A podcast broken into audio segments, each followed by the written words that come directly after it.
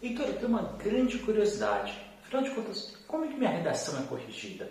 É por uma pessoa, por uma máquina? São vários corretores? Um só? Como é que funciona? Fica tranquilo que eu vou te explicar tudo nesse vídeo. Antes de mais, seja muito bem-vindo que eu conheço seus sonhos e eu posso te pedir, olha, se você está querendo conquistar o teu objetivo da certificação, você que está nesse caminho, nessa jornada, nessa busca, ou então que você está no processo de alfabetização, não esquece, hein? Dá o like, compartilhe esse vídeo, não esquece de comentar aqui embaixo, clicar no sininho e se inscrever no canal caso não seja inscrito. Agora vamos falar do tema do vídeo. Afinal, então, como é que funciona a minha correção da minha prova? Bom, primeiro você tem que saber, né? A prova do Enseja, ela tem uma pontuação, tá bom? Uma pontuação que vai de 0 até 10 pontos e para você ter a sua aprovação, você precisa acertar metade, ou seja, 5 pontos, tá bom? E ela tem vários e vários e vários critérios.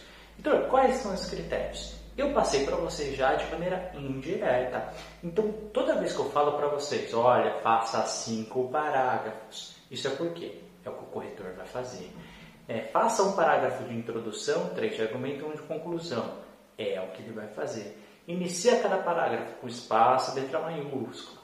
Usa letra legível, caneta preta, respeita o máximo de linhas possíveis, 25 linhas por fundamental e 30 por médio e a, respeito à acentuação, e vai, né? Várias outras regrinhas que eu expliquei ao longo de quatro aulas aqui para vocês em duas modalidades, PowerPoint e também em lousa. Então, todos esses critérios que eu ensino para vocês, né? utilizar sinônimos, né? não repetir palavras, tudo isso o corretor vai ver tá? e vai te dar a pontuação dentro de uma uma, uma métrica, ali, uma tabelinha que ele tem, né? fazendo pontos, descontando. Né? Então, ele, na verdade, todo mundo ali começa com a nota máxima e ele vai descontando conforme vai localizando certos erros que você não executa na sua prova. Entendeu? E aí, ele vai te dar uma nota. Só que é o seguinte, e agora eu vou te explicar exatamente como é que funciona né, esta nota final. É, primeiro, a sua redação, que você vai fazer numa folha separada, né, parte, ela vai primeiro para uma máquina. Nessa máquina, eles vão recortar de maneira virtual, tá bom?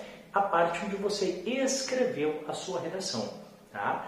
Por quê? Porque isso será mandado para dois corretores, dois corretores, tá bom? Isso o INEP já disse, ele é bem claro, inclusive no edital, e também nas redes sociais eles já informaram para aqueles que não tinham estudado edital. Então, o que acontece?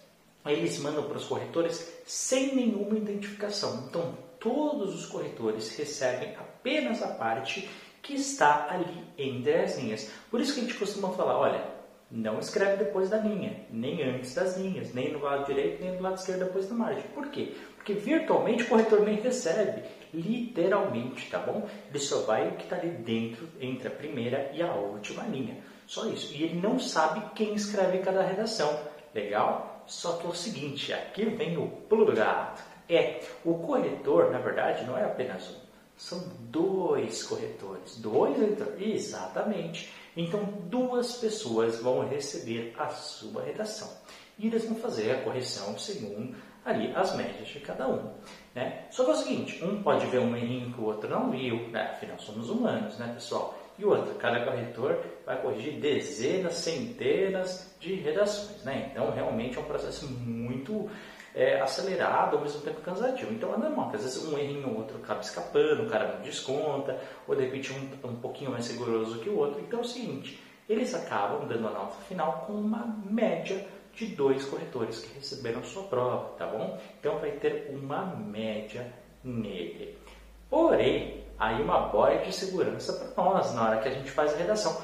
Qual que é, Heitor? Que é o seguinte, vamos supor que a diferença entre as notas de redação, entre o corretor A e o corretor B, ela seja de 4 pontos ou mais. Né? Então, vamos supor, um te deu nota 3 e o outro te deu nota 9, concorda? Uma diferença de mais do que 4 pontos, que é uma nota muito discrepante, né? Como é que um pode dar 3, por exemplo, e o outro pode dar 9? Tem alguma coisa.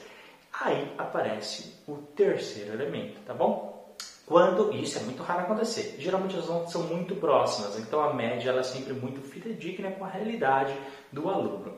Mas caso aconteça alguma discrepância por algum motivo, né, então é eles vão chamar um terceiro corretor e a nota desse terceiro corretor é que vai valer, tá bom? Porque aí ele vai de maneira descansada, de maneira né, bem refrescante. Um outro corretor que não tem nada a ver com o assunto vai ver com muita calma e seriedade. Isso é muito raro acontecer, para falar bem a verdade, pessoal. Mas essa é uma boia de segurança, caso seja necessário, tá bom? Então, recapitulando, hein? dois corretores recebem sem a sua identificação a sua redação, tá bom? De maneira virtual na casinha deles. E aí eles vão fazer a correção seguindo critérios estabelecidos.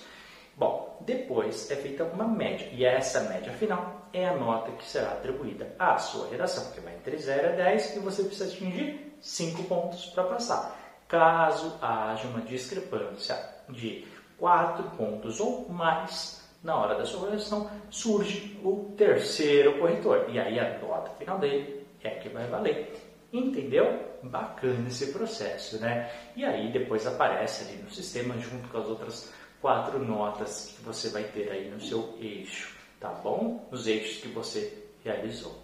E aí, gostou do resultado? Gostou dessa notícia? Já sabia dessa? Quero saber. Escreve aí nos comentários aqui embaixo a tua opinião.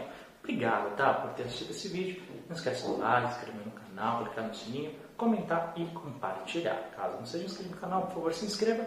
Obrigado por ter assistido esse vídeo. A gente se vê no nosso próximo. Forte abraço. Até a próxima. Tchau, tchau.